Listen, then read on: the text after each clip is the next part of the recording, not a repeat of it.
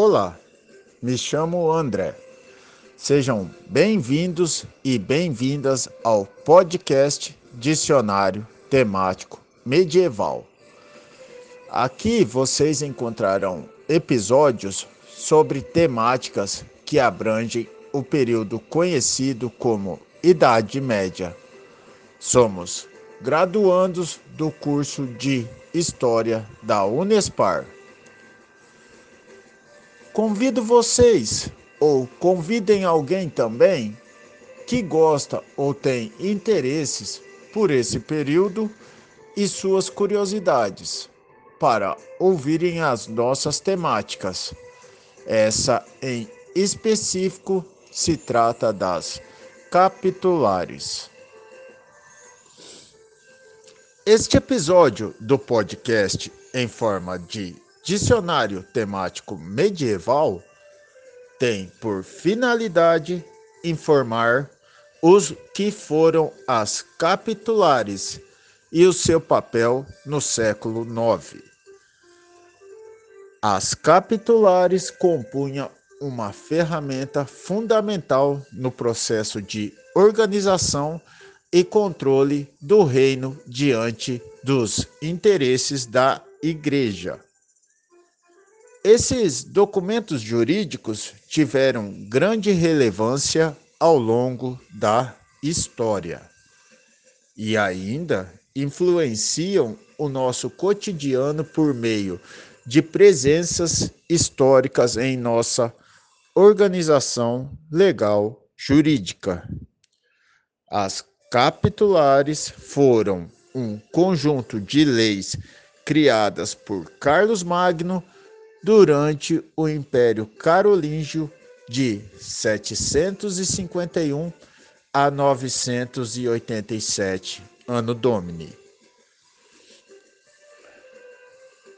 Foi na Assembleia dos Grandes Condados do Império Carolíngio que surgiram as capitulares.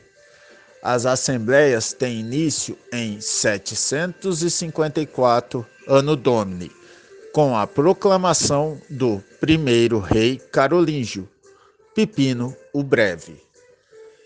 E foram constantes com Carlos Magno e com seguintes reis, mais voltadas às elaboração das leis. As capitulares eram deliberadas em ações na Assembleia elas que orientavam os rumos a serem seguidos e tomados no cotidiano do império.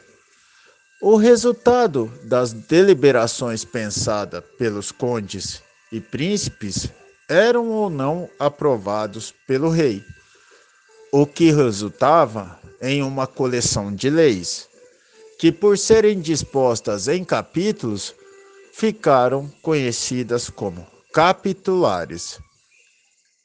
Dessa forma, as primeiras leis escritas do Império Carolígio foram organizadas durante a Idade Média até o século IX.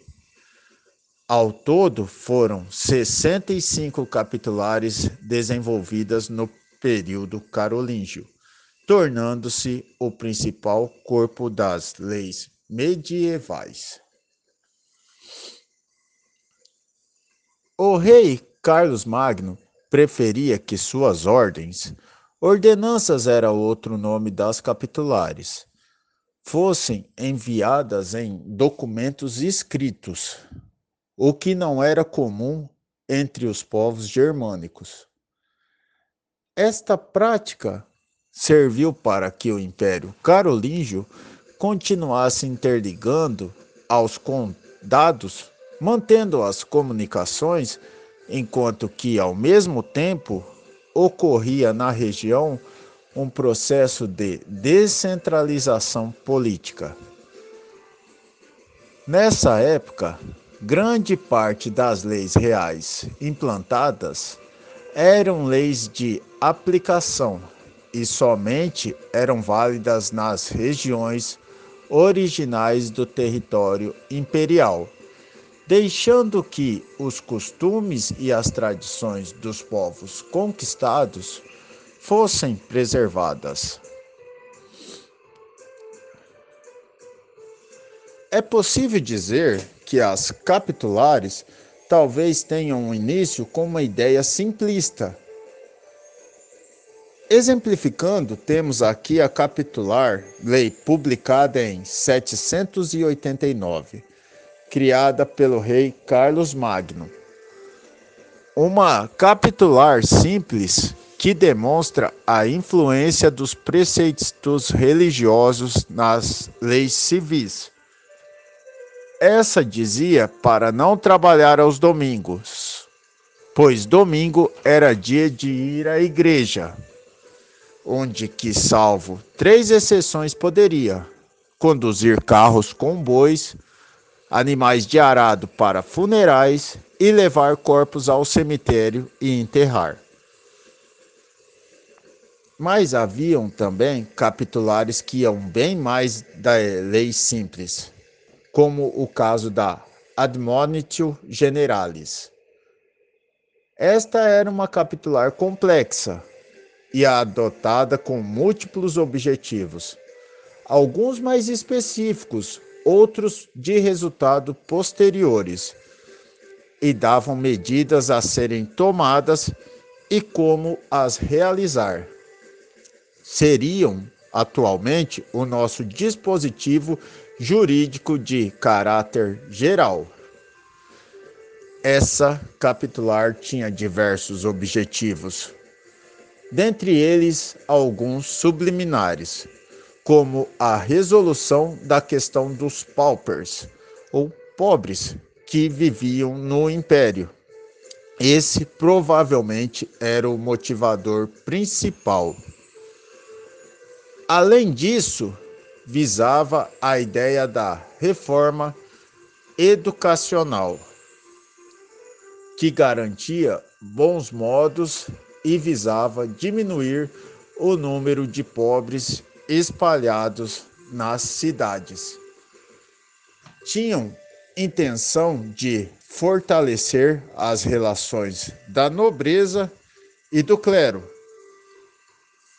das 65 capitulares, três se destinavam ao propósito da reforma educacional.